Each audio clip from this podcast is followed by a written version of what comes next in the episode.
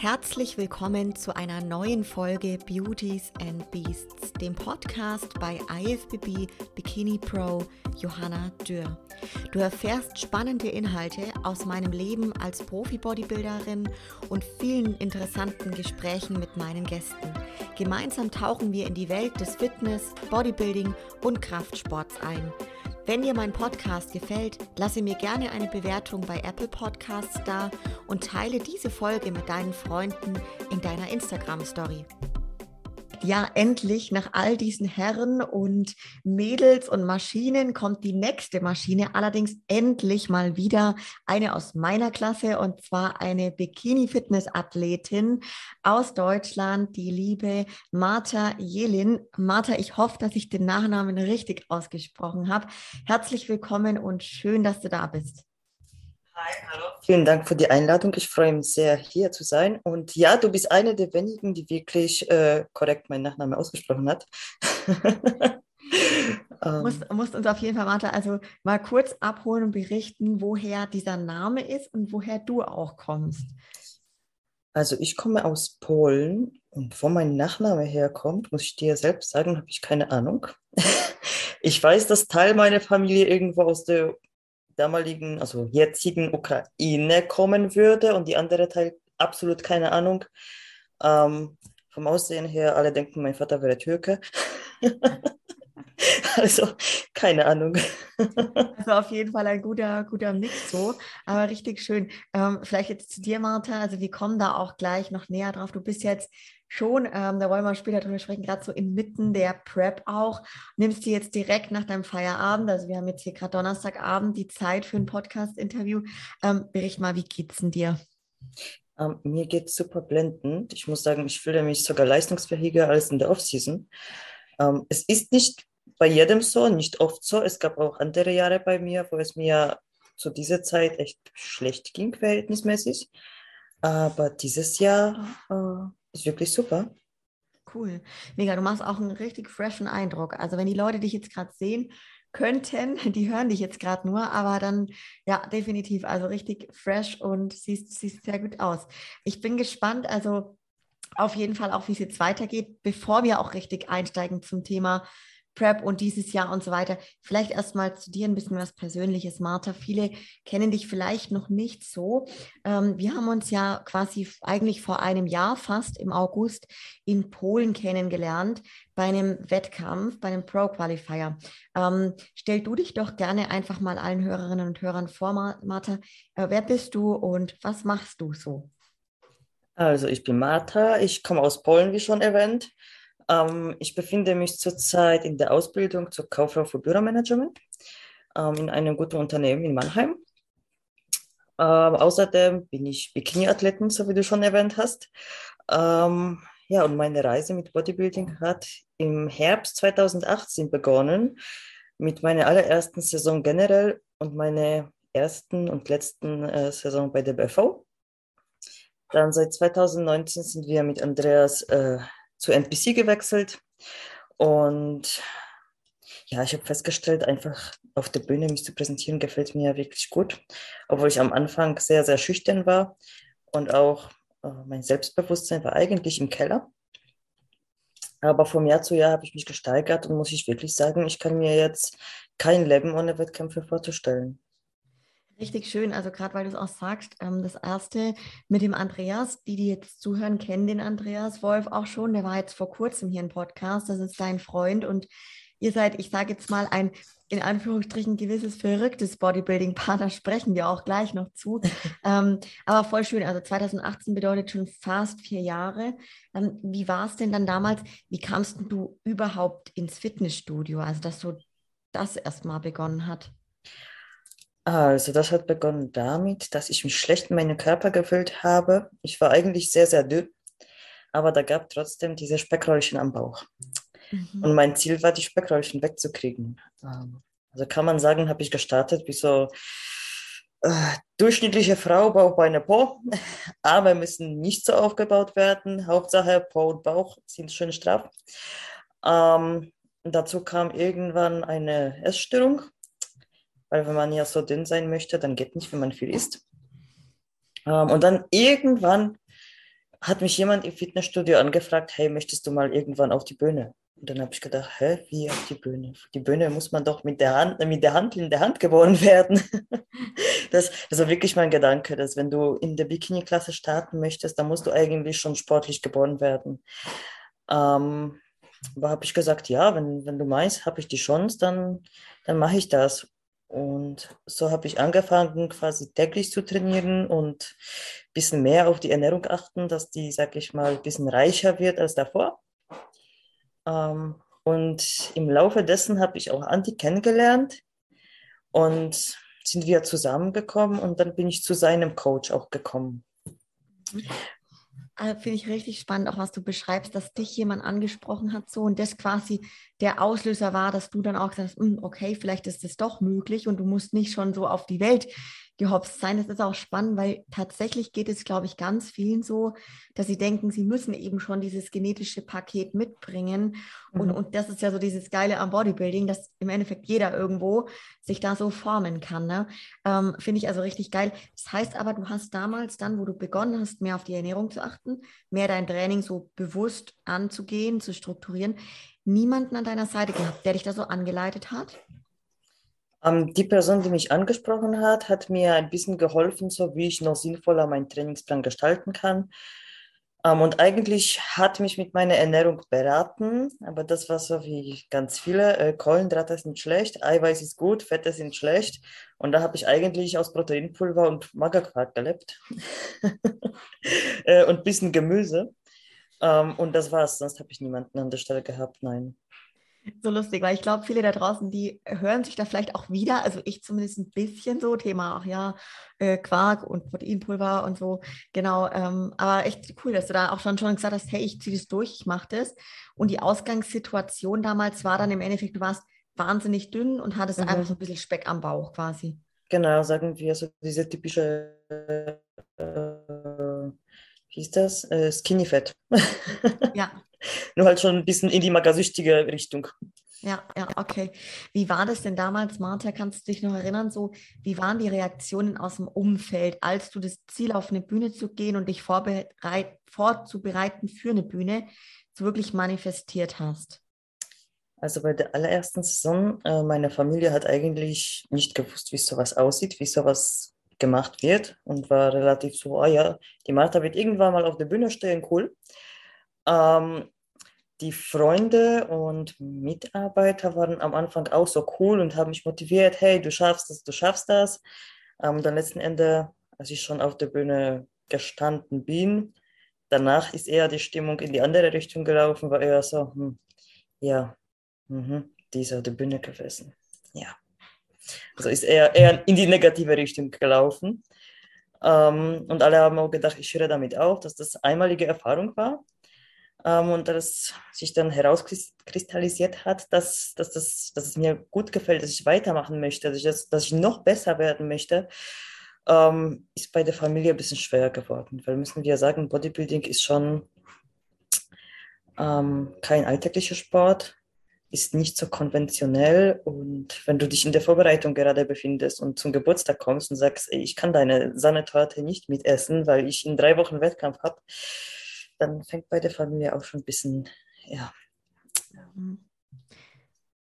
Das ist auch genau der Punkt. Also ich glaube, sehr viele, die das, diesen Sport so durchziehen, gerade in den ersten Jahren, eben die dann wirklich diese Veränderung angehen, auch vom Lebensstil komplett, wie du sagst, ne, in einer Prep dann, bei einer Familienfeier und so, man ist vielleicht dann dabei, aber man ist halt nicht mit und so weiter.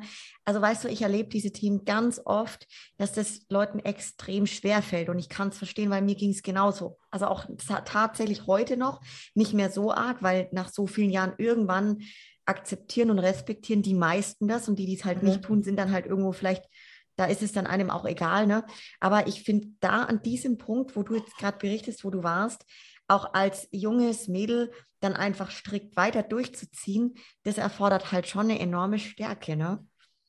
Ja, das war auf jeden Fall nicht einfach. Es gab schon Nächte, wo ich geheult habe, äh, weil mein Vater mir irgendwas gesagt hat, ah, du bist essgestört, das ist nicht normal und keiner macht sowas. Es gibt Fußballer, es gibt Schwimmer und die ganzen Sportarten hat er mir da äh, genannt und die essen ein Geburtstagsstück Kuchen und du kannst nicht. Mhm. Ähm, das hat wehgetan. Das hat auch wehgetan, dass er nicht verstanden hat, hey, ich will ins Training gehen. Ich zwinge mich nicht ins Training zu gehen. Ich verzichte auf manche Sachen, weil ich möchte ins Training zu gehen.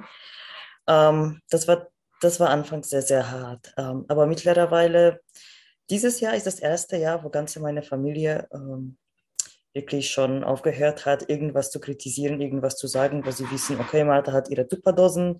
Ich frage nach, ob sie mitessen möchte, einfach äh, aus Vernunft und alles. Also ähm, ich biete es ihr an, aber ich weiß eher, sie hat ihre Tupperdosen, ist in Ordnung. Mega cool. Also ich wollte gerade fragen, ob das jetzt so nach knapp vier Jahren, wo ich sage, das ist ja echt dann eine, eine Dauer, ob sich das eben eingespielt hat. Das ist nämlich schön, weil das hatte ich eben auch erlebt, dass dann irgendwann schon so dieser Moment kommt, bestimmt auch bei den Eltern, wo sie sagen, mein Gott, hey, jetzt unsere Tochter, schau mal, die zieht es echt durch, ist nicht irgendein Quatsch, nicht irgendwas, was sie, eine Flause, die sie sich in den Kopf gesetzt hat, sondern schon mehr, ne? Ja, das ist hart erkämpft, aber muss ich sagen, sogar jetzt vor einer Woche oder vor zwei Wochen ähm, ist mein Vater bei mir gewesen und äh, ich habe ihn trainiert. hat, hat das mir erlaubt, ja, hat mich nachgefragt, hey, möchtest du nach meiner Technik schauen ähm, und ein bisschen von Ernährung sich beraten lassen? Äh, muss ich sagen, das war der größte Kompliment für mich, äh, der der mir machen könnte. Oh, so ist es schön. Oh ja, das kann ich mir vorstellen. Also das würde mich genauso freuen. Finde ich, finde ich richtig schön. Hey, wie lief denn dann so das erste Wettkampfjahr beim DBFV für dich ab, Martha? Ähm, das war der vierte Platz bei der Rheinland-Pfalz und ich glaube, das war auch Top 10 bei den Newcomer. Ähm, genau. Genau, bei den Junioren bin ich leider nicht in die Finale gekommen. Ähm, aber sonst war ich mit dem Ergebnis eigentlich zufrieden. Mhm. War das so für dich von Beginn an klar, die Bikini-Klasse wird die Klasse? Oder hast du schon auch mit dem Gedanken gespielt, mal in eine andere Klasse zu gehen? Anfangs an, also in der allerersten Saison, habe ich absolut mich gar nicht ausgekannt mit Bodybuilding. Ich war einfach auf der Bühne und wie Bodybuilding so aussieht, äh, keine Ahnung. Ähm, dann habe ich ja die Bikini-Klasse verfolgt und tatsächlich im Aufbau dieses Jahres habe ich stark überlegt, in die Figur zu wechseln. Ähm, einfach aufgrund, dass ich Training mag und ich liebe alle Körperteile genauso zu trainieren. Beine sowie Rücken, sowie auch Arme. Ähm, und so wie wir wissen, bei der Bikini-Klasse sind die Arme, also so ausgeprägte Arme, eher nicht so gewünscht. Ähm, und das war, das war wirklich meine starke Überlegung. Ich habe sogar darauf hingearbeitet, in die Figurklasse zu wechseln. Ähm, aber irgendwann habe ich angefangen, mich nicht wirklich in meinen Körper wohlzufühlen, ab gewissen Punkt. Und ähm, dann habe ich so hin und her gehabt, okay, soll ich in der Bikini bleiben oder doch weiter aufbauen für die Figur? Und dann muss ich sagen, äh, haben meine Coaches mit mir schon, glaube ich, zwei oder drei harte Wochen gehabt, wo ich sie fast jede Woche angerufen habe, hey du, ich bleibe, ich, ich mache Figur. Dann eine Woche später, hey du, ja, ne, ich bleibe doch bei der Bikini. ähm, und dann letzten Ende habe ich gesagt, hey du, äh, vielleicht starten wir die Vorbereitung für die Frühjahrssaison als Bikini. Ähm, und dann hat der liebe Bernie gesagt, ja, okay, ist machbar. dann habe ich gedacht, oh, okay, ist machbar. Also hast du aber gesagt, musst du jetzt besser sagen, dann jetzt, ob du willst oder nicht, musst du durchziehen. Ähm, und bin ich sehr, sehr froh, das gemacht zu haben. Mega schön. Ich kann mir vorstellen, ach, so eine Unentschlossenheit zwischen zwei mhm. solchen Klassen. Und das sind ja auch echt, naja, Entscheidungen, ne, die im Endeffekt ja. ja. den weiteren Weg dann auch äh, eichen und die Orientierung geben, wie es lang läuft. Ne? Also kann ich total verstehen. Zumal, wenn ich, wenn man dich kennt ähm, und sieht, dass du wirklich muskulär, also wahnsinnig stark ausgeprägt bist, oben als auch unten. Ich meine, weißt du, du bist sehr jung, Martha, vielleicht zeigt sich das ja in den nächsten Jahren oder so. Ne? Ähm, aber jetzt erstmal auf jeden Fall in der Bikini-Klasse alles ausschöpfen, so denke ich, oder? Also wie stehst du dazu? Genau, genau, so ist auch meine Meinung, habe ich auch gesagt, hey, eigentlich bin ich letztes Jahr in der Bikini-Klasse gut erfolgreich gewesen. Ähm, ich werde das fortsetzen, ich versuche mich weiter und immerhin kannst du immer in die Figurklasse zu switchen. Ja, es, es, gibt ja im Bodybuilding keine Altersgrenze. Das ist auch ein sehr guter Punkt, den du da gerade ansprichst. Das kriege ich auch immer wieder zu hören, so dieses Thema, ja, ach, ab 30 als Frau und so, ne? Naja, gut, da hatte ich zum Glück schon eine hier im, im Podcast, äh, die das auf jeden Fall mal schön widerlegt hat mit 52. ähm, genau, also finde ich auch mega, mega gut. Äh, vielleicht auch noch jetzt so zum, zum Abschluss von dem Thema dein erstes Wettkampfjahr. Jetzt gerade wenn du zurückblickst, so die letzten dreieinhalb Jahre, was sind denn so deine Top-Learnings ich will nicht sagen Fehler, ne? weil ich sage immer, man lernt ja was da draus und nimmt was draus mit aus den ersten Jahren Bodybuilding.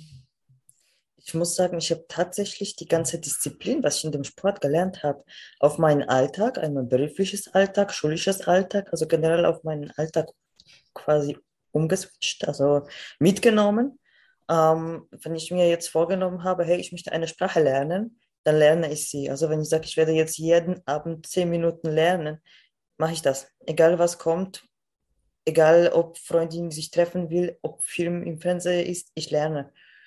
Ähm, also einfach diese Disziplin über Jahre aufgebaut ähm, und Top Learnings, ähm, hör auf andere einfach nicht zu.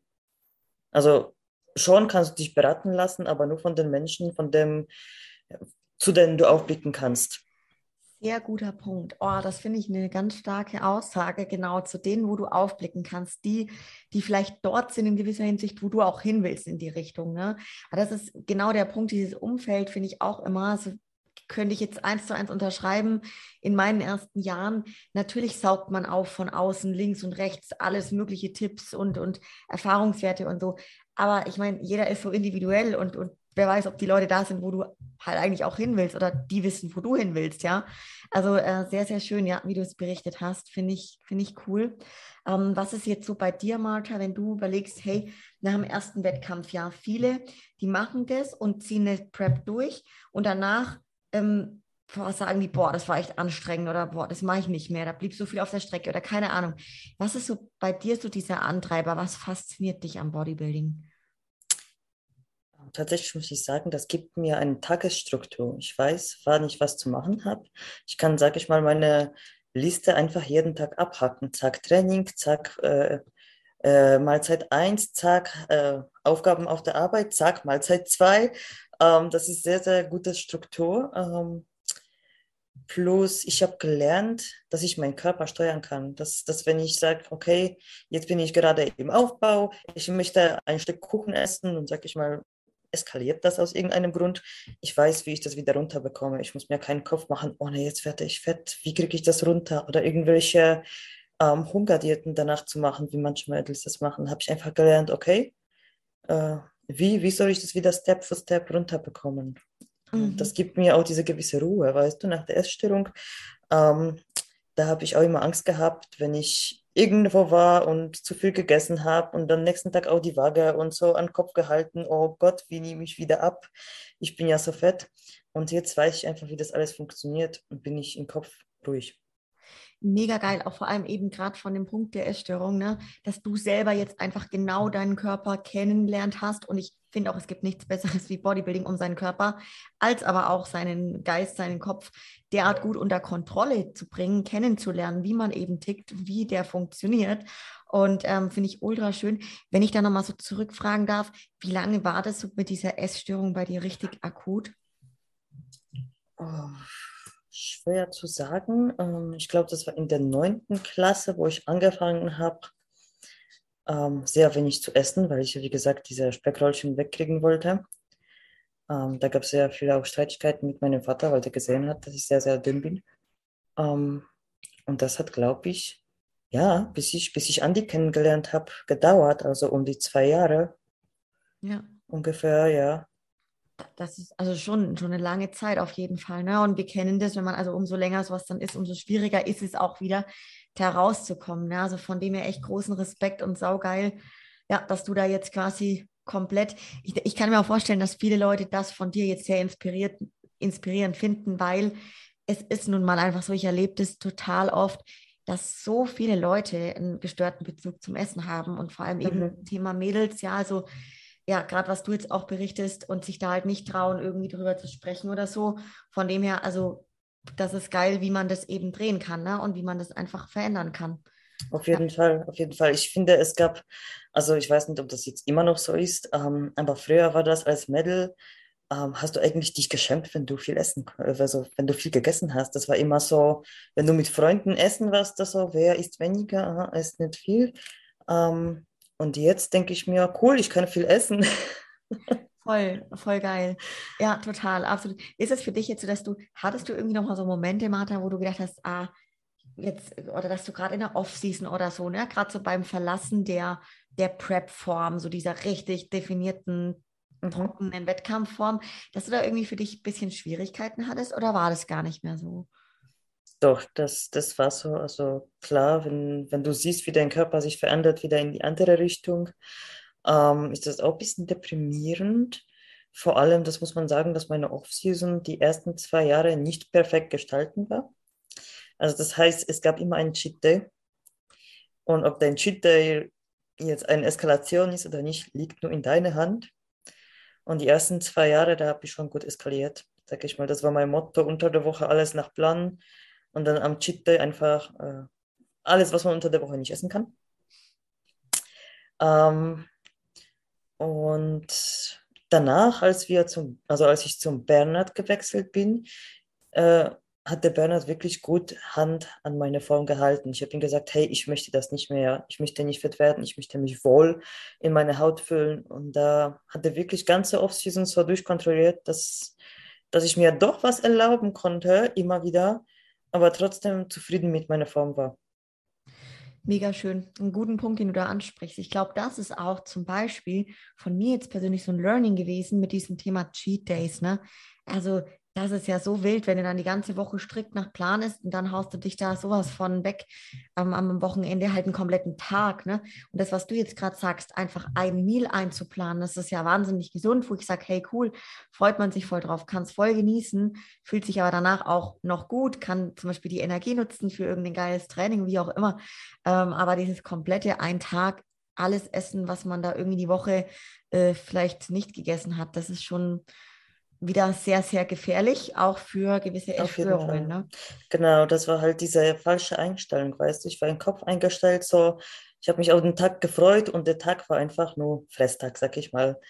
Ähm, und das ist, sag ich mal, auch mein Learnings. Ähm, aber auch irgendwie, ja, schon Gewöhnungssache, sag ich mal, über die Jahre, dass ich das gar nicht mehr brauche. Ich mache auch keinen gezielten Cheat Day mehr ähm, das ist eher so, wo ich jetzt sage, hey, wenn ich zum Geburtstag gehe und halt in der Offseason bin, da esse ich ein Stück Kuchen mit.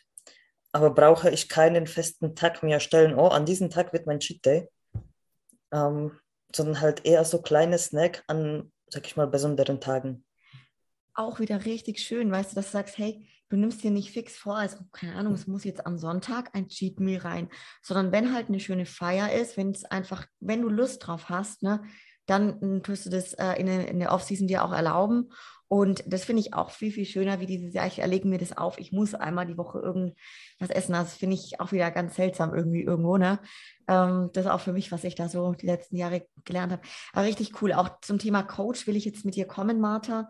Ähm, du bist dann damals relativ rasch auch zum Coach, wo dein Freund der Andi auch ist, zum Bernhard Schuber. Den kennen sicher viele, die jetzt auch hier zuhören. Er ist sehr bekannt. Ähm, Bernhard und Janine die ja sehr lange schon Athletinnen und Athleten erfolgreich coachen. Ähm, vielleicht berichte mal jetzt über deine Erfahrungen, wie es auch war, wo du dann wirklich das erste Mal einen Coach an deiner Seite hattest. Ähm, also wie gesagt, mein allererster Coach war der alte Coach von Andi, wo wir gekommen sind. Und bei dem habe ich äh, zwei Saisons gemacht. Und nach der zweiten Saison haben wir gemerkt, okay, äh, es geht in die gute Richtung bei mir, sage ich mal. Ich entwickle mich in der Bikini-Klasse gut und ich möchte jetzt jemanden an meiner Seite haben, der sich wirklich damit auskennt, der weiß auch, wie man wirklich Bikinis betreut. Weil das ist ja auch Unterschied, in welche Klasse du bist. Ja, wenn, wenn du einen guten Coach hast, der, sag ich mal, Männer betreut, aber nicht ganz weiß, wie man Bikini-Frauen betreut, ähm, kann man auch viel falsch machen. Ähm, genau. Und am Anfang, am Anfang, als ich zum, zum Bernhard gekommen bin, war ich mir nicht ganz sicher.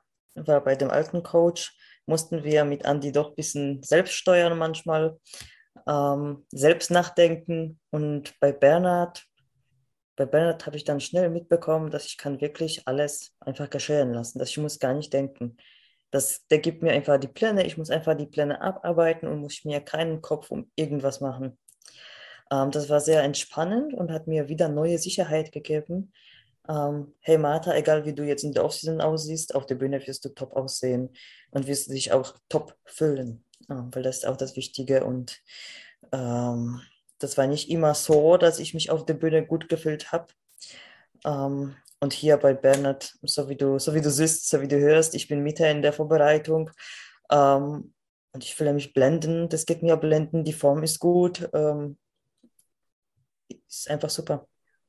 Mega schön. Also gerade die Punkte, die du ansprichst, die dir auch total wichtig sind, und sagst, hey, ich fühle mich da voll vertraut, voll geborgen, kann mich quasi zu 100 Prozent auf meinen Vorbereiter verlassen und meinen Kopf ausmachen. Das ist für mich auch sowas, wo ich sage, hey, das liebe ich total, ne? weil genau dafür habe ich dann einfach einen Coach so. Genau. Und ähm, dieses, ja, dieses stabile Gefühl dann auch zu haben, gerade in der Offseason zum Beispiel, hey, bist jetzt gerade nicht mehr so shredded und das ist genau richtig so. Das ist das Ziel, oder? dass du da immer trotzdem auch eben einen Coach an der Seite hast, weil das zum Beispiel ist, glaube ich, auch vielen immer nicht so bewusst. Die holen sich einen Coach für die Prep, ne? aber im Aufbau, in der Phase, wo ja auch äh, die Phase, wo wahnsinnig wichtig ist, kein Quatsch passieren sollte und man nicht alles schleifen lassen sollte, da solltest du schon auch jemanden an der Seite haben, ne? Auf jeden Fall, auf jeden Fall. Vor allem, dass der Coach ist ja auch kein äh, Magier, sag ich mal. Der muss sich mit deinem Körper auch erstmal auseinandersetzen. Wie funktionierst du überhaupt? Was ist für dich gut und was nicht? Und die beste Zeit dafür ist genau Off-Season.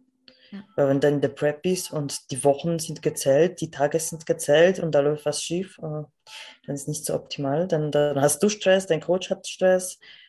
Ähm, genau. Sehr guter Punkt auch. Ich habe jetzt auch meine ersten Athletinnen vorbereitet und da merke ich auch, es ist richtig schön, jetzt zum Beispiel welche zu haben, mit denen ich dann nächstes Jahr im Frühjahr oder im Sommer die Wettkämpfe anpeile, wo man eben genau jetzt kennenlernen kann, wie funktioniert deren Körper, wie reagiert er auf was, ne? was funktioniert gut, was eher nicht so gut.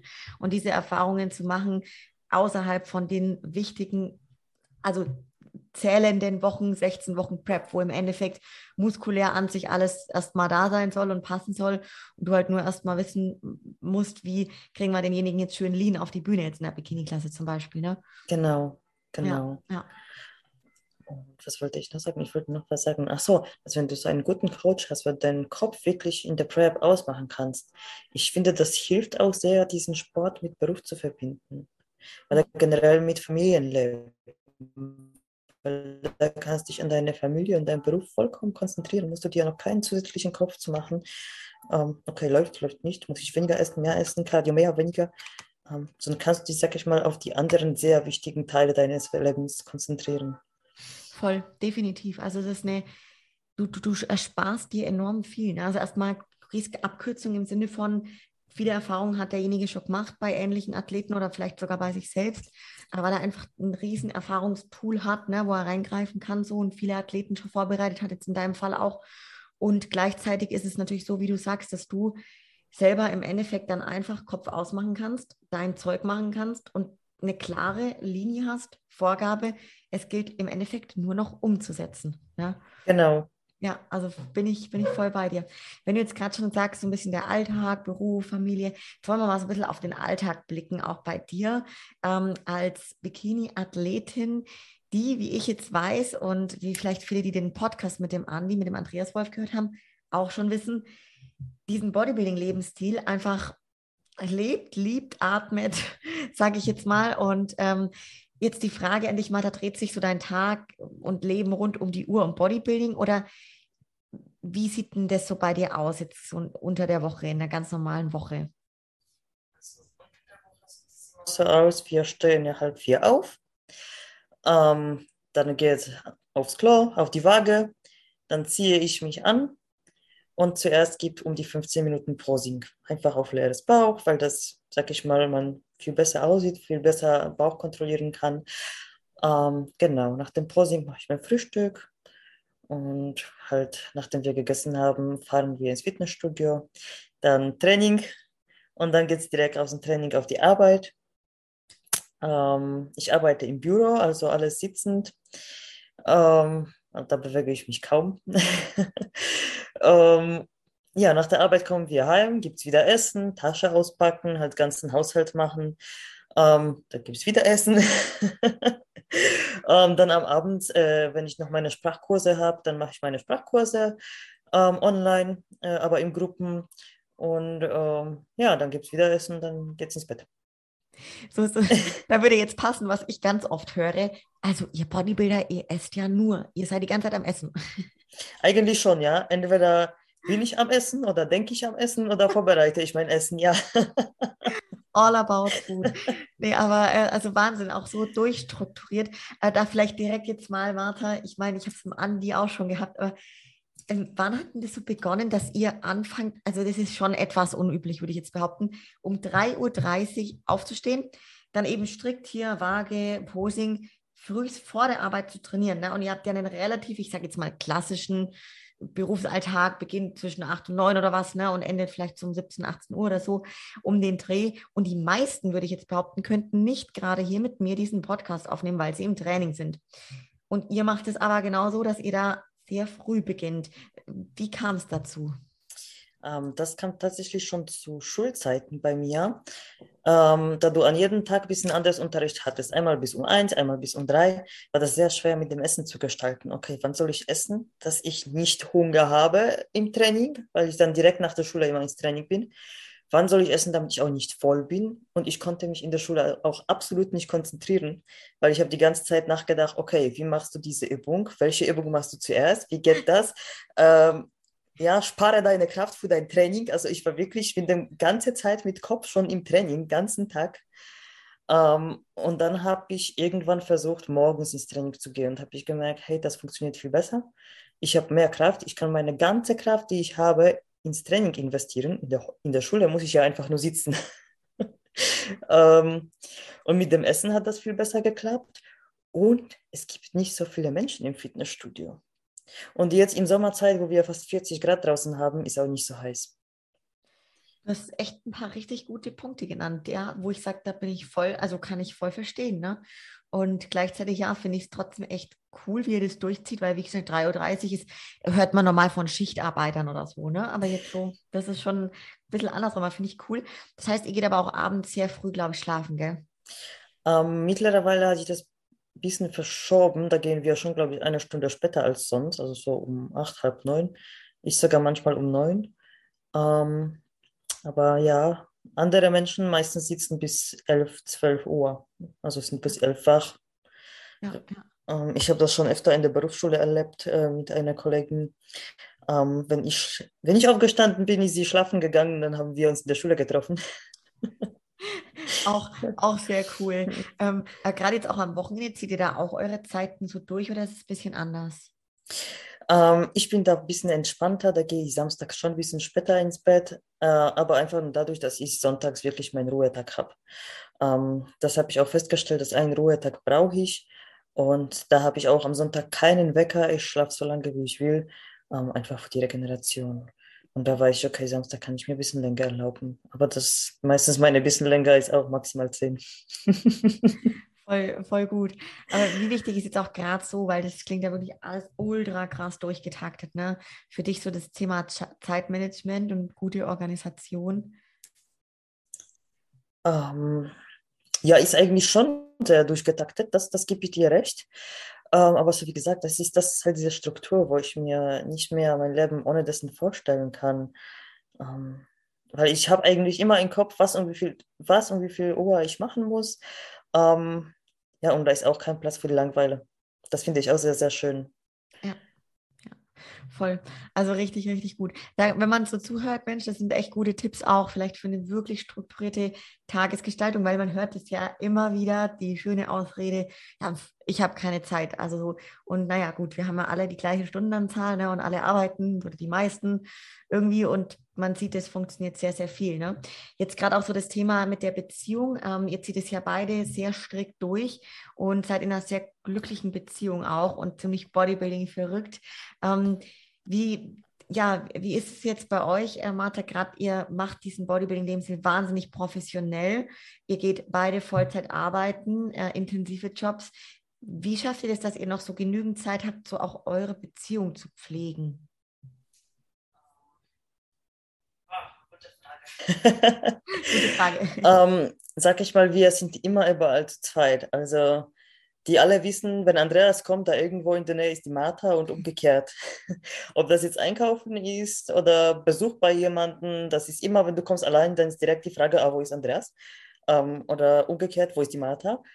Ähm, ich glaube einfach das, dass wir in der in Einführungszeichen Freizeit, wo wir zu Hause sind oder am Wochenende, dass wir alles zusammen erledigen, ähm, bringt uns einfach so nah das finde ich eben so schön, dass ihr dann halt im Endeffekt das, was ihr tut, euer Lebensstil so, der ist sehr ähnlich eben und da könnt ihr dann ja auch Zeit zusammen verbringen. Und das ist so etwas, wo ich dann auch immer wieder jetzt zum Beispiel aus der Vergangenheit gehört habe, so, hey, ihr macht aber ja gar nicht, keine Ahnung, ihr geht ja nicht zusammen ins Kino oder gut, aber zusammen mal im, also zusammen im Training ist ja auch richtig schön, auch wenn jeder für sich trainiert und Gas gibt so. Das ist ja trotzdem Zeit, die man irgendwo zusammen verbringt, ne?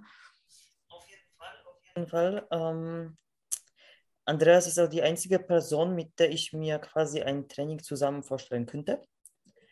Ähm, ansonsten muss ich sagen, würde ich mit niemandem zusammen trainieren wollen. Ähm, ja. Auch aufgrund, aufgrund, dass wir beide sind so auch im Training durchstrukturiert. Ja, jeder hat seine Zeitabläufe und, und ähm, ich weiß, dass wenn ich mit Andi zusammen trainieren würde, ist der nicht quatscht, dass wir einfach machen. Ähm, aber trotzdem dieses gewisse Gefühl, sag ich mal, und diese, dieses Bewusstsein, dass der einfach bei dir ist, ist schon das, was quasi ja für andere ein Date wäre. Ähm, klingt vielleicht komisch, aber ist wirklich so. Einfach, einfach dieses Wissen, oh, der ist hier. Ähm, ja. Weiß ich voll, was du meinst. Und da kann ich auch total verstehen, was du meinst mit, du würdest sonst mit niemandem gerne trainieren. Der Partner oder ihr zwei, genau, ihr zieht ja auch einfach euer Training strikt durch und da wird halt nicht geredet. Und ja, könnte ich also genauso jetzt zum Beispiel bei mir mit dem Lukas mir auch so gut vorstellen oder kann es, ne? Mega. Ähm, was sind denn jetzt so eure Erfahrungen, wenn es zum Thema Prep kommt, in der Wettkampfvorbereitung? Ich meine, gibt es dann doch vielleicht die ein oder andere Spannung oder vielleicht Situation? Ich weiß nicht, wie ist es bei euch, wenn ihr wirklich beide mh, hm, gleichzeitig Prep macht, wie jetzt ja gerade zum Beispiel auch, der Andi für Herbst, du für jetzt dann im Sommer. Ähm, was sind da so eure Erfahrungen? Wir uns noch nie in der Vorbereitung gestritten. Äh, klar, jeder ist da ein bisschen gereizt, aber wir haben schon den Verständnis voreinander ähm, und versuchen uns immer unterstützen, so gut wie es geht. Also es gab auch Zeit, wo Andi zweimal täglich Cardio gemacht hat, glaube ich, vor zwei Jahren war das. Ähm, dann habe ich halt gesagt, hey du, dann mach dein Cardio, ich koche dein Essen. Dann halt, ja, dass wenn der mit dem Cardio nach der Arbeit noch fertig ist, dass der auch die zehn Minuten hat, hat sich ein bisschen hinzusetzen und durchatmen.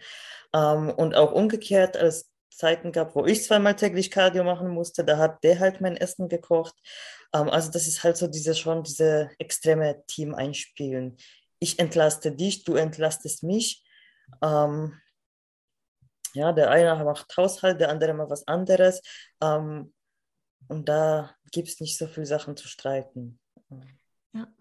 Sag ich mal, ich, ich jammer oft, von wegen, hey, ich glaube, ich glaube, ich schaffe das nicht. Ich sehe zu schlecht aus, ich werde nicht fertig, äh, ich bin zu schwach, ich habe zu wenig Muskeln oder irgendwas finde ich immer, wo ich dann, dann tagelang einfach jeden Tag komme und sage, hey, das ist schlecht. Ähm, aber dann sagt er mir einfach, äh, hör auf, so zu retten und, und, und ich weiß, okay, ja, hör auf, so zu retten. ähm, oder, oder haben wir dann Formcheck halt mit Bernhard und sage ich das dem Bernhard oder der Andi sagt das dem Bernhard äh, und dann der Bernhard sagt auch, ach Martha, äh, sei still. Das heißt, also und, dann, und dann hatte ich erledigt. Ja, aber das sind auch eher, also ich glaube eher so ein bisschen Zweifel, oder? So ein bisschen was, was man dann halt so hat einfach und ja. Ja, das sind die Zweifel, aber die manche, sag ich mal, verarbeiten das mit sich selber und ich, mhm. und ich sag ich mal, äh, ich sehe eher meine Schwäche als meine Stärken und ich konzentriere mich dann mehr als meine Schwächen, als meine Stärken. Wenn du mich fragst, hey Martha, ja, was schätzt du? Dann sage ich ja, oh, schlecht, schlecht, äh, ist bitter. Das ist, und das ist so eine Kunst auch tatsächlich, ne? Also gerade eben sich auf die eigenen Stärken zu konzentrieren oder auf das, was gut läuft und so.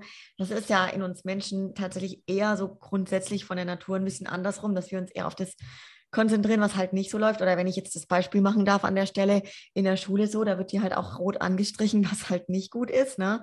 Also da fängt es ja schon an in den ersten Entwicklungsjahren, wo ich zum Beispiel kein großer Fan von bin, von diesem Schulsystem irgendwie. Und ich finde es halt äh, geil, dann irgendwie wirklich dann darauf zu gucken, was die Menschen schon können und wo eben das Talent liegt. Und das hat halt jeder nun mal. Ne? Und das gilt halt irgendwie zu finden. Aber ich kann mir vorstellen, dass es wirklich ja, und das ist ganz ehrlich, was du da sagst, das haben sehr viele. Und gerade als Wettkampfathletin, Athlet, wir sind ja unsere eigenen größten Kritiker. So, wir gucken in den Spiegel und auch da wieder an dem Punkt, finde ich, muss man sagen, ist es so geil, einen Coach zu haben, weil der einfach neutral, objektiv, anders auf dich blickt, so wie du auf dich blickst. Auf jeden Fall, auf jeden Fall. Ähm, es ist auch ein gutes Beispiel. Äh, 2021 in Alicante, einen Tag vor dem Wettkampf, habe ich da fast geheult bei Videocall mit Bernhard. Habe ich ihm gesagt, du, meine Schultern sind so klein, ich habe keine Chancen, ich werde die Letzte werden.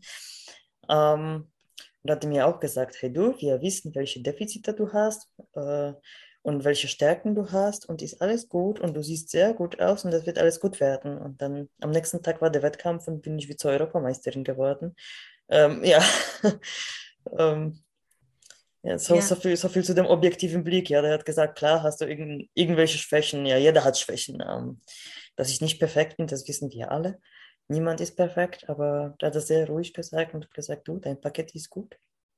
Voll. Das ist dann das Bestärkende dann einfach auch vom Coach, ne? so, so wertvoll. Wenn wir jetzt, äh, Martha, wir sind gerade inmitten der Saison, inmitten auch, denn du bist wenige Wochen vor deinen nächsten Wettkämpfen, aber auch gleichzeitig gar nicht so viele Wochen nach deinen ersten Wettkämpfen dieses Jahr. Ähm, die, die Saison hat bei dir im Frühjahr begonnen. Vielleicht da auch direkt, wenn wir mal draufblicken, wie lief denn dein Saisonauftakt im Frühjahr dieses Jahr? Ich bin sehr, sehr zufrieden, wie die Frühjahrssaison gelaufen ist, weil das war die spontane Entscheidung. Wie gesagt, ich habe eigentlich auf die Figurklasse ein bisschen gearbeitet und dann diese spontane Entscheidung, äh, hey, vielleicht machen wir doch Vorbereitung für die Bikini. Und bis zu der regionalen Show hier in äh, St. Leon Roth haben wir, glaube ich, sieben Wochen Zeit, um mich vorzubereiten. Also voll, voll aus der Off-Season, sieben Wochen und haben wir sehr guten Paket hingestellt. Ich habe zweiten Platz gemacht. Ähm, wir haben auch gesagt am Anfang der Vorbereitung, hey, dadurch, dass es so wenig Zeit ist, ist auch in Ordnung, von werde ich bei der regionalen Show mit 80 Prozent Form zu stellen. Das ist einfach mehr nur die regionale Dickfali. Ähm, dann habe ich zugestimmt aber habe immer 110% Gas gegeben und haben wir geschafft, dass ich, sag ich mal, hundertprozentige Form schon bei der regionalen Show präsentieren durfte und daraufhin sehr spontane Entscheidung in Alicante äh, bei der Olympia Amateur zu starten. Ähm, da bin ich Dritte geworden, womit ich auch sehr, sehr zufrieden bin. Am Anfang war ich sehr enttäuscht noch in Alicante an demselben Abend, ähm, weil klar, jeder, jeder will gewinnen aber daraufhin, das sage ich mal, das waren insgesamt acht oder neun Wochen Vorbereitung vor einer Olympia äh, bin ich sehr, sehr zufrieden. Ich wollte gerade sagen, bei einer Olympia Amateur den dritten Platz, Martha, das ist schon richtig stark, hey.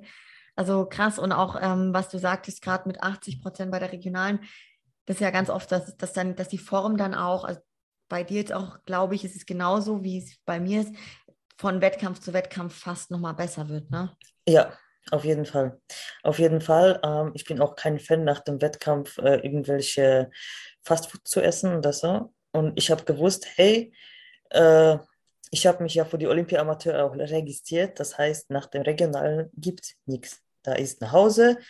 Der Bernhard hat gesagt, dass ich was essen soll. Also habe ich was gegessen, habe ich mir so Tatarbällchen gemacht und dazu, ich glaube, Kartoffeln ne, oder rote Bette. Also irgendwas habe ich dazu gemacht, weil er hat gesagt, esse auch Carbs ähm, und dann halt schlafen und ab nächsten Tag ging weiter. Ja, ja. Weiter strikt nach Plan. Voll. Ja, fühle ich dich sehr. Ähm, wie war das Feedback von den Judges? Hast du da welches bekommen oder so eingeholt? Ähm, bei den regionalen habe ich mir eingeholt, waren eigentlich alle zufrieden, haben mir gesagt, weiter so. Ähm, bei der Olympia Amateur, äh, ich wollte die die, die, die amerikanische äh, Churchin fragen, aber habe ich keine Antwort bekommen, leider. Ähm, und dann habe ich einfach auf äh, Bernhard seine Meinung berührt und, ja. und eigentlich war alles gut. Ich muss an der Stelle auch sagen, der Bernhard, der ist ja da auch eben auch, auch als Judge, jetzt nicht bei dem Wettkampf, aber generell wahnsinnig gut drin und, und wissend und kann das sehr, sehr gut sicher einschätzen. Ne? War für dich dann klar, danach jetzt, Martha, du wirst im Sommer weitere Wettkämpfe machen? Ja, mein eigentliches Ziel war nach den regionalen äh, diesen Wettkampf in Bukarest zu machen, der jetzt in zwei Wochen ist. Ähm, also Alicante, wie gesagt, war gar nicht geplant, da war das alles sehr, sehr spontan. als wir gemerkt haben, dass äh, die Form so gut wurde, da habe ich Alicante gebucht. Ähm, leider in Bukarest werde ich doch nicht teilnehmen, aufgrund, dass äh, ich alleine fliegen müsste und das sind doch schon enorme Kosten. Ähm, habe ich mich für Prag entschieden, die jetzt in drei Wochen ist. Ähm, und höchstwahrscheinlich nach Prag werde ich noch die Herbstsaison mit, bestreiten. ja, dieses, diese, dieses Jahr ist irgendwie so anders als alle anderen. Du gefällst mir, du bist genauso wie ich. Einfach durchwettkämpfen. Als Bikini-Athletin doch das Beste, was du machen kannst. Wenn du das, so wie du das ja auch jetzt zeigst, halt energetisch und formtechnisch auch gut mitmachst, ne? Ja, also ich habe das, hab das schon öfter gesagt. Wenn ich Geld und Zeit hätte, da würde ich alle möglichen Wettkämpfe mitmachen. Egal wo. Ja. Egal jetzt ob regional oder Pro Qualifier, einfach alles. Ja, ist auch an der Stelle, muss man einfach hervorheben, ne? bei uns jetzt bei einer Bikini-Klasse, generell, du kannst oft dich in einer sehr guten Form halten, auch einige Wochen und dann eben wirklich einfach Wettkämpfe, Wettkämpfe, Wettkämpfe machen, dich zeigen, Erfahrungen sammeln. Du wirst von Mal zu Mal bei der Bühnenpräsentation bei allem sicherer, in der Regel besser. Also es gibt eigentlich nichts Besseres, ne? Auf jeden Fall bin ich ganz bei dir. Ich weiß auch nicht, wie das bei dir ist. Bei mir ist aber auch so, der allererste Wettkampf in der Saison, äh, da gehst du noch ein bisschen nervös auf die Bühne. Und dann der aller, also der nächste Wettkampf bist du dann entspannter und der nächste noch entspannter und irgendwann ist das einfach so, du gehst auf die Bühne ja wie in eigenes Schlafzimmer. Du total und das ist so schön, weil genau da gewinnst du einfach eine Routine ne? und dann habe ich das zum Beispiel erlebt auch, dass dann auf einmal die Präsentation, die war einfach nur wahnsinnig gut, weil du halt so klar und selbstbewusst, selbstsicher ja. da drauf läufst.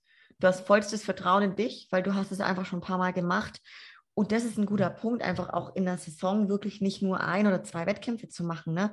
sondern halt, weil ich habe es erlebt, wenn du auch schon Wettkämpfe gemacht hast, aber das ist wieder ein Jahr oder zwei Jahre her, ähm, du musst da wieder reinkommen, du musst wieder warm werden auf der Bühne. Das ist einfach was ganz anderes, wie der Sport halt die anderen Tage im Jahr, ne?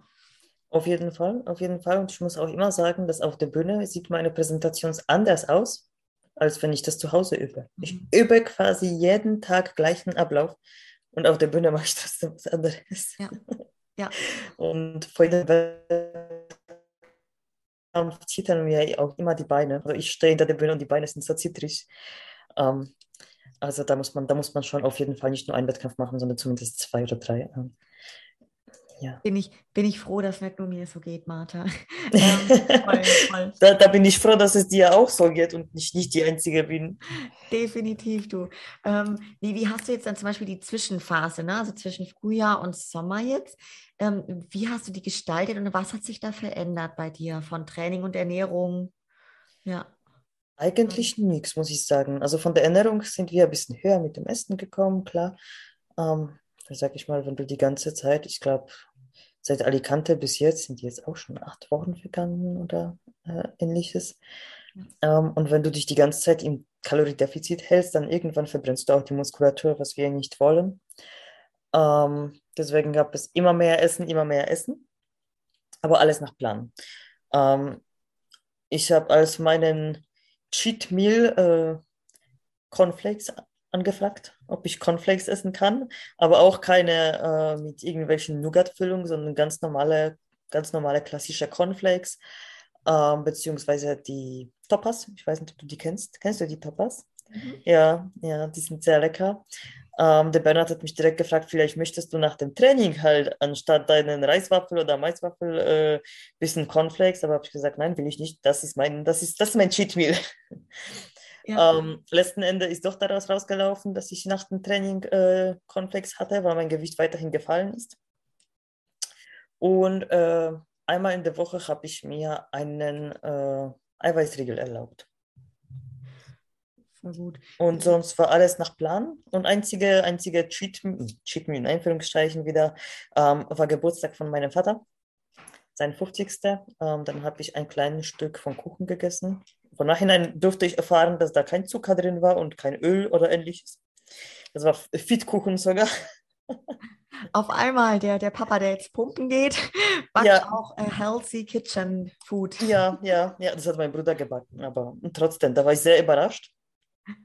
Ähm, und da waren wir am Abend noch beim Grieche essen. Und da habe ich äh, Lachs und äh, Lachs und Rind gegessen mit Salat. Ähm, ja, und das war halt so der Cheat Meal, Cheat Day, Cheat. Einfach was, was Feines, Gesundes, Ja, Bewusstes, ja geil, was sonst jetzt nicht so oft auf dem Plan steht. Aber mega, also man sieht, das kann man auch so gestalten, auch diese Zwischenphase, einfach ein bisschen hochgehen, klar, weil sonst fliegen uns, fliegen dir irgendwann die Muskeln weg, ne? Habt ihr auch zum Beispiel am Training oder am Cardio irgendwas verändert? äh, doch, doch, von Cardio sind wir auch äh, viel, viel weiter runter. Ähm, ich habe vor Alicante, obwohl vor Alicante sind wir schon mit dem Cardio runter und so haben wir es gelassen. Ähm, vier, vier oder fünfmal in der Woche 30 Minuten, ähm, vollkommen ausreichend. Machst du das Cardio immer morgens nüchtern oder dann, du, du bist ja morgens eh im Training und direkt im Training dann? Genau, direkt nach dem Training. Also ich mag kein nüchternes Cardio. Ich habe das Gefühl, nüchternes Cardio saugt mir ganze Energie raus. Und ich bin der Mensch, äh, ich will wirklich immer meine volle Energie ins Training reinstecken. Ähm, daher Cardio ist immer, sag ich mal, zweirangig bei mir. Ich Ja. gebe mir auch, ich gebe auch 110 Prozent beim Cardio. Also das, ich sehe bei manchen, die sitzen auf dem Ergometer vor dem Fernseher und trinken Kaffee dabei und das ist ihr Cardio. Da frage ich mich, äh, ja, setz dich auf die Couch, wird auch das Gleiche rauslaufen. Also, gell, Ca- Cardio ist nicht gleich Cardio, genauso wie Training nicht Genau. gleich Training ist, ja. Genau. Ähm, aber trotzdem ist Cardio in diesem Sinne zweirangig, dass ich das dann nach dem Training oder eventuell, falls ich nach dem Training aus irgendeinem Grund keine Zeit fürs Cardio haben sollte, mache ich das am Abend. Ähm, aber dann auch nicht auf dem Ergometer, sondern mindestens Laufband Ja, und dann auch auf den Puls achten, dass ich auf meinen 130, 140 Puls habe. Ähm, also das Cardio soll auch schon anstrengend sein. Voll gut. Guter Punkt, den du da auch gerade nennst, ne? Ähm, mega. Du hast jetzt gerade auch gesagt, also einige Wettkämpfe, die du auf jeden Fall angepeilt hast, jetzt im Sommer, beziehungsweise dann vor allem auch im Herbst. Ich meine, da gibt es ja wirklich viel. Natürlich ist der Punkt immer international und mit Anreise und allem drum und dran. Das ist schon immer einiges, was da an Aufwand an einem äh, zukommt, ne? Natürlich auch finanziell und aber auch so, dass du die Tage erstmal frei haben musst und so weiter. Ähm, was sind jetzt vielleicht generell mh, oder was ist, was ist dein persönliches Ziel jetzt, Martha, für, die, für diese weitere Saison noch? Ähm, für die weitere Saison, klar, eine Pro-Card wäre auf jeden Fall schön. Das wünscht sich jeder. Ähm, aber ich bin sehr realistisch. Wir haben so viele gute Amateur-Bikini-Athletinnen. Ähm, das da durchzukommen, ist sehr, sehr schwer. Und äh, ja, einfach, einfach weiterhin vorne bleiben. Einfach weiterhin immer, immer näher der goldenen Mitte. Äh, das ist, das ist mein Ziel, mein Wunsch, äh, mein Traum. Du hast es gerade gesagt, die Bikini-Klasse, also ich finde auch, die füllt sich enorm. Dieses Jahr ist der Wahnsinn. Ich stelle es auch fest bei allen Wettkämpfen eigentlich. Klar, die Frage ist dann immer international, in wie viele Klassen sind die Bikinis aufgeteilt. Da kannst du mal in Anführungsstrichen dann mit zwei oder drei Leuten auf der Bühne stehen, kannst aber halt auch mit 25 oder 30 auf der Bühne stehen. Das ist so, es ist einfach viel los. Die Klasse ist begehrt, die Klasse ist wunderschön und gleichzeitig ist sie, wie ich finde, wahnsinnig schwer zu werten. Äh, Also ich möchte manchmal, wenn ich es so sehe, nicht im, als Kampfrichter drin sitzen, weil ich es selber manchmal echt schwierig finde, ja. Ne, da bin ich ganz deiner Meinung. Bikini-Klasse zu verwerten ist sehr, sehr schwer. Ähm, du hast manchmal in einer größten Klasse Frauen, sag ich, sag ich mal jetzt beispielhaft zehn Frauen und alle sehen komplett anders aus. Oder alle sehen gleich aus. Voll. Total. Also es ist auch genau der Punkt. Es ist so schwierig, weil es lässt sich keine wirkliche Linie erkennen, ja, bei vielen Wettkämpfen. Also man steigt da nicht so richtig durch, dann auch als Athletin, ähm, was sie jetzt genau sehen wollen. Das ist so unterschiedlich wieder von Wettkampf zu Wettkampf. Das muss einem, finde ich, ist ein guter Punkt, dass wir das hier äh, sprechen, Mathe, auch als Bikini-Athletin einfach auch bewusst sein. Ne? Was du gerade sagst, so, jeder möchte ganz hoch hinaus, alle wollen vorne mitmischen, wie natürlich, was auch logisch ist. Aber es ist einfach eine Klasse, wo die meisten Mädels sau stark da oben stehen. Jeder reißt sich den Arsch auf und ja, dann ist es echt schwierig. Hast du für dich so, so gewisse Erwartungen, dass du sagst, das ist meine persönliche Erwartung auf jeden Fall, dass diese Saison noch passiert? Ähm, ich würde mir wünschen, wirklich eine äh, Goldmedaille endlich zu haben zu Hause. Ich habe schon Silber, ich habe Bronze. Ähm, okay, ein Gold habe ich äh, von der Junioren aus Polen äh, 2021 oder 20. Ähm, aber bei der Pro Qualifier, bei der Open, wirklich, ins äh, Overall zu kommen, das wäre, das wäre wirklich mein Traum. Ja, voll, voll schön. Oh, ich drücke dir so sehr die Daumen, dass das klappen wird. Hast du, ähm, wenn man jetzt mal so ein bisschen in die weitere Zukunft blickt, deiner Bodybuilding-Karriere, du bist ja auch recht jung noch, ähm, hast du da Planungen bereits so für die nächsten Jahre? Habe ich tatsächlich nicht. Äh, auf jeden Fall möchte ich weiterhin Bodybuilding machen, kann ich mir nicht anders vorstellen. Ähm, wahrscheinlich auch Bikini-Klasse weiterhin bleiben die nächsten Jahre. Aber äh, so wirklich Vorstellungen habe ich nicht. Ich lasse das einfach geschehen, weil wie gesagt, bei der Bikini-Klasse ist es so schwer nach vorne zu kommen. Ich möchte mir keine Hoffnung machen, was ich später bereuen werde oder traurig werde nachhinein. Ähm, ich bin eher dieser Mensch, ich komme pessimistisch, pessimistisch an die Sache und lasse mich nicht überraschen als umgekehrt. Ja, also ich finde generell diese gesunde Haltung, ohne eben zu viele Erwartungen zu haben. Klar haben wir Erwartungen so, aber dann sich einfach riesig drüber zu freuen, wenn irgendwas Geiles passiert, das ist doch viel schöner wie andersrum, ne? Anders auf, kannst du. Auf jeden Fall. Anders, wenn du die Erwartungshaltung zu hoch schraubst, glaube ich, gerade jetzt in unserer Klasse und sagst, ja, ich werde jetzt Profiathletin und dann geht es zum Olympia.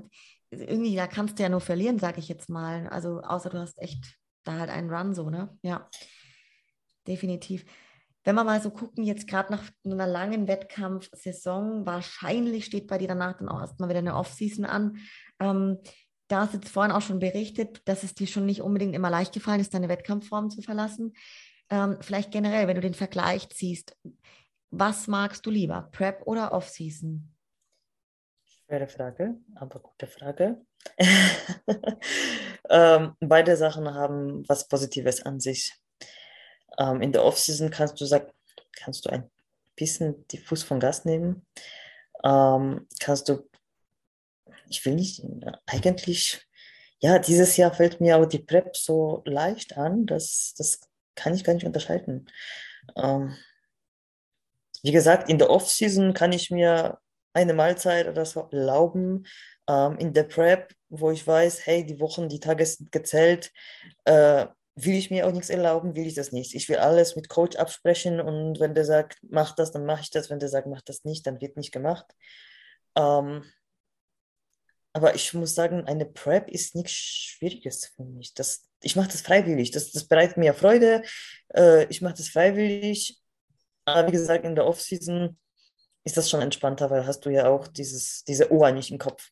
Also die, die kennt der Ohr so, okay, Wettkampf ist da und da und du kannst dich auf deinen Coach hundertprozentig verlassen. Du musst einfach die Pläne ja, äh, machen, also ja, nach, dich nach Plan halten.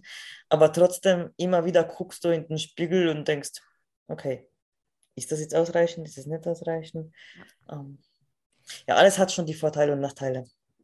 Finde ich echt eine, eine, schöne Beantwortung der Frage, also weil ich finde die Frage auch wahnsinnig schwierig ähm, zu sagen und ich ja, kann dich da also total gut nachvollziehen. In der Prep ist halt auch so, ach ja, da, da ist der Fokus vielleicht einfach nochmal ein anderer, weil du weißt, es zählt zumindest jetzt einfach jeder Tag. In der Offseason zählt auch jeder Tag, aber du hast halt diesen gewissen Tag X und der kommt, rückt einfach genau. zack, zack, zack immer näher. Ne? Das ist schon, ja, also auch geil. Und, und was du auch sagtest, das will ich hervorheben, du, jeder sucht sich selber aus, so, ne? Also dieses, diese Leidensfähigkeit zu sagen, Mensch, auch wenn es mal tough wird, so in der Prep, hä? Also ja, ich suche mir das ja selber aus, ne? Keiner zwingt dich dazu, ja. Das Exakt guter Punkt. Ja. Exakt, es, äh, es gibt sehr viele Leute, die, die, muss ich so sagen, jammern. Ähm, ah ja, ich muss jetzt jeden Tag Reis essen oder ah ja, ich muss das oder ich muss Cardio machen. Du musst nichts, du willst das. Du willst auf der Bühne stehen. Keiner, keiner hat gesagt, du musst auf der Bühne stehen. Ähm, du hast es dir selber vorgenommen, also halte dich daran oder wenn das dir so schwer fällt, mach das nicht. 100 Prozent, ja zum Thema Off-Season. Ähm, was verändert sich da jetzt bei dir auch gerade im Hinblick auf die Zusammenarbeit mit dem Coach vielleicht? Ist es weiterhin so, dass du vorgegebene Pläne hast mit Training, Ernährung und du musst quasi nur umsetzen oder gibt es da irgendwie Veränderungen zur Prep? Ne, das läuft weiterhin so. Ich bekomme meine Pläne, ich setze die einfach um. Ähm, wie gesagt, da wenn ich, wenn ich mir was erlauben möchte und so, kann ich, kann ich immer Bernhard sagen, hey, ich möchte mir was erlauben oder hey, fragen. Ähm, aber sonst ändert sich nichts. Mhm.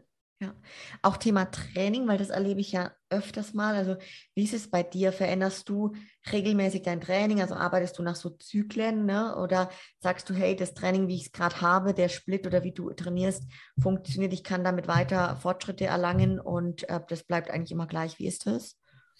Ähm, also, auf jeden Fall, ich weiß, wenn ich jetzt wieder in die Offseason gehe, dass wir werden ja logischerweise nach den Schwächen schauen, dass die Schwäche ausgearbeitet werden und äh, sich wieder, sag ich mal, auf den Aufbau von Bikini-Klasse äh, zu konzentrieren. Ähm, aber ich bin eher der Meinung, wenn was läuft und du Spaß daran hast, du spürst die Übungen auch gut, das soll das einfach so bleiben. Äh, wenn du zu oft die Übungen auch wechselst, du kannst dich nicht wirklich steigern, also kannst dich bei Gewicht nicht steigern, kannst, kannst du die Technik nicht noch besser ausarbeiten. Ähm, und wenn du ja, wenn du zu oft wechselst, dann, dann weißt du auch nicht, welche Übung dir am Ende was, was gebracht hat und welche nicht. Ja, bin ich, bin ich voll bei dir. Mache ich nämlich genauso tatsächlich. Martha, wenn man so Richtung Ende kommt, vielleicht noch den Punkt so auf, was du vorhin ganz am Anfang meintest, dass du dich ja auch transformiert hast, nicht nur körperlich und quasi von diesem ersten Glaubenssatz, hey, die Menschen sind alle schon so, die kommen irgendwie schon so Bodybuilding genetisch auf die Welt und ziehen sich ein Bikini an und stehen dann da oben.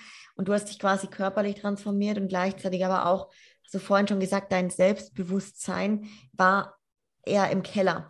Jetzt ist es so ganz woanders. Ähm, Thema auch da, diese Entwicklung auf mentaler Ebene und die mentale Arbeit. Also was, was gibt es vielleicht für Sachen, wo du sagst, es hilft dir oder das tust du wirklich aktiv, um daran zu arbeiten, dass du eben auch da dich weiterentwickelst und halt Selbstvertrauen gewinnst, selbstbewusster wirst? Um, ähm, eine Sache ist bestimmt die, die ich schon erwähnt habe. Ich weiß jetzt, wie die Hase läuft. Wenn ich zunehme, weiß ich, wie ich äh, effektiv abnehmen soll. Also da in der Off-Season mache ich mir schon keinen Kopf.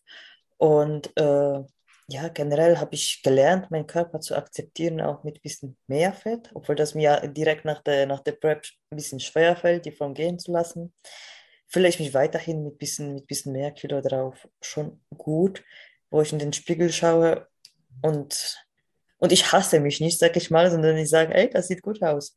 Ähm, ja, und damit, damit, damit kann ich auch, also ja, ich kann mit mir selbst viel besser umzugehen und kann ich auch, habe ich auch gelernt, Spaß über meinen Körper zu, zu machen, sag ich mal. Wenn du mir, wenn du mir vor ein paar Jahren gesagt hättest, hey Martha, äh, du bist fett, da würde ich wieder in irgendwelche äh, Hungerdiäten verfallen oder mich selbst hassen oder irgendwie weite Klamotten anziehen, Bauch einziehen und so weiter. Und jetzt sagst du mir, Martha, du bist fett. Und sag ich, ja, dann bin ich halt. Wenn ich dann abnehmen will, dann mache ich das.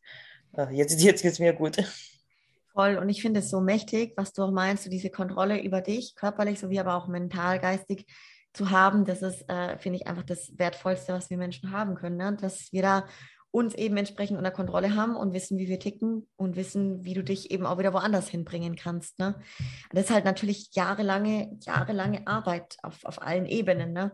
Also gerade vielleicht auch, gibt es so Tipps, Martha, wenn du dich zurückerinnerst, wenn du jetzt denkst, so Mädels, die hören dazu, die haben da auch eben diese Themen und kommen da selber nicht so wirklich raus oder voran oder so. Was würdest du denen mitgeben? So ein bisschen deinem jüngeren Ich, ne? wenn du dich damals so reinversetzt in diese zwei Jahre. Wie gesagt, hell nicht auf jeden, weil nicht jeder gibt dir einen guten Rat. Nur auf die Leute, auf die du aufblicken kannst und denen du vertraust. Ähm, lass dich nicht unterkriegen und mach das, was du für richtig hältst. Mach das, was, was dich glücklich macht. Ähm, und ja, genau. Mach, mach einfach das, was dich glücklich macht. Und wenn du Fragen hast, dann frag halt die Menschen, wie gesagt, auf, auf die du aufblicken kannst. Ähm, wenn du sagst, eine Bikini-Athletin gefällt mir besonders gut, ich würde auch gerne ähnlich aussehen wie sie, frag sie, frag sie, wie sie das macht. Sie wird bestimmt dir, sie wird dich bestimmt nicht verscheuchen, sondern sagt dir, hey, mach das und das. Unbedingt, diese, diese Offenheit zu haben, ne? das, was du gerade erzählst, äh, wenn ich zurückblicke, auch die allererste Bodybuilderin, die ich live gesehen habe, ich hatte erstmal nicht den Mut, die anzusprechen. Und das ist genau der Punkt so. Also ich finde es ganz wichtig, dass man sich dann traut und sagt, hey, boah, cool, ich würde das auch gern machen. So. Und dann, genau, am besten sich einen Coach holen und dann sich an die Hand nehmen lassen und da hinführen. Das ist, das ist die allerbeste Option. Und auch, äh, so wie du sagst, du hast dich nicht getraut, dich zu fragen. Ja, kann ich nachvollziehen. Am Anfang, glaube ich, vor ein paar Jahren würde ich mich auch nicht trauen. Aber jetzt nachhinein, wo ich auch in dem äh, so, sozusagen Business sitze, wir sind alle nur Menschen. Wir haben alle irgendwo angefangen. Und ich glaube, wir alle würden am Anfang für jede Hilfe sehr dankbar. Also warum sollen wir den anderen nicht helfen, wenn sie Hilfe brauchen? Genau so ist es. Also richtig schön. Martha, ich bin ultra gespannt, wie dein Jahr jetzt ähm, noch weiterläuft und finde es einfach geil, wie du durchziehst, wie, wie du als Wettkämpferin, und das finde ich macht auch eine, also finde ich jetzt eine richtig gute Athletin auch echt aus, die halt einfach auch viele Wettkämpfe am Stück machen kann und da gut durchhält, voll mit Bock dabei ist, also mit, mit guter Laune auch irgendwo, ja, und Spaß dabei hat. So, ich glaube, da ist die Zukunft echt groß für dich. Ich bin ultra voller Vorfreude, dir dabei zuzugucken jetzt die nächsten Wochen. Und ähm, bevor wir ganz am Ende sind, Martha, also einmal dein Profil blende ich unten ein. Da können die Leute gucken, dich verfolgen auch. Man sieht ja bei dir doch täglich in den Stories recht viel in Instagram. Und du nimmst die Leute da auch mit. Ähm, kommt da auch, also um die Wettkämpfe so ein bisschen was? Wahrscheinlich schon, oder? Auf jeden Fall versuche ich bei dem Wettkampf so viel zu zeigen, wie es geht. Ähm, es gab tatsächlich bei mir in den Stories schon ein bisschen mehr als jetzt. Ähm, ich habe mich aber vor kurzem entschieden, meine Ausbildung zu verkürzen. Ähm, und daher bin ich jetzt noch mehr in den Büchern als sonst. ähm, aber ich versuche so viel zu zeigen, wie es geht. Auf jeden Fall. Auf jeden Fall. Ich finde, die Wettkämpfe sind aber das Inter am meisten das Interessante, äh, was man zeigen sollte und könnte voll, weil das ist auch so ein lustiger Punkt, habe ich immer wieder mit Leuten, weil ja sonst unser Alltag irgendwie immer gleich ist, ne? diese Kontinuität, genau, genau. das Gleiche. Und dann kommt halt wirklich mal richtig was Spannendes, Außergewöhnliches mit diesen Wettkampfreisen und Erlebnissen. Ne? Auf jeden Fall. Ähm, und das siehst du auch. Also ich finde, das, was man bei einem Wettkampf erlebt, äh, kann, kann man sich eine Person, die sowas nicht macht, nicht vorstellen. Was, wie das alles hinter der Bühne aussieht, wie die letzten Tage vor dem Wettkampf aussehen. Ähm, sehr viele haben falsche Informationen, dass wir da eine Woche lang nichts trinken oder eine Woche lang nichts essen oder irgendwas, ähm, was eigentlich bei der Bikini-Klasse vor allem totale Quatsch ist, wenn die Vorbereitung gut gelaufen ist. Voll braucht man nicht großartig entwässern das oder aufwässern, Salz, entsalzen und so weiter. Ne? Genau, genau. Du bist einfach so, wie du bist. Äh, entspannst du dann die letzten Tage.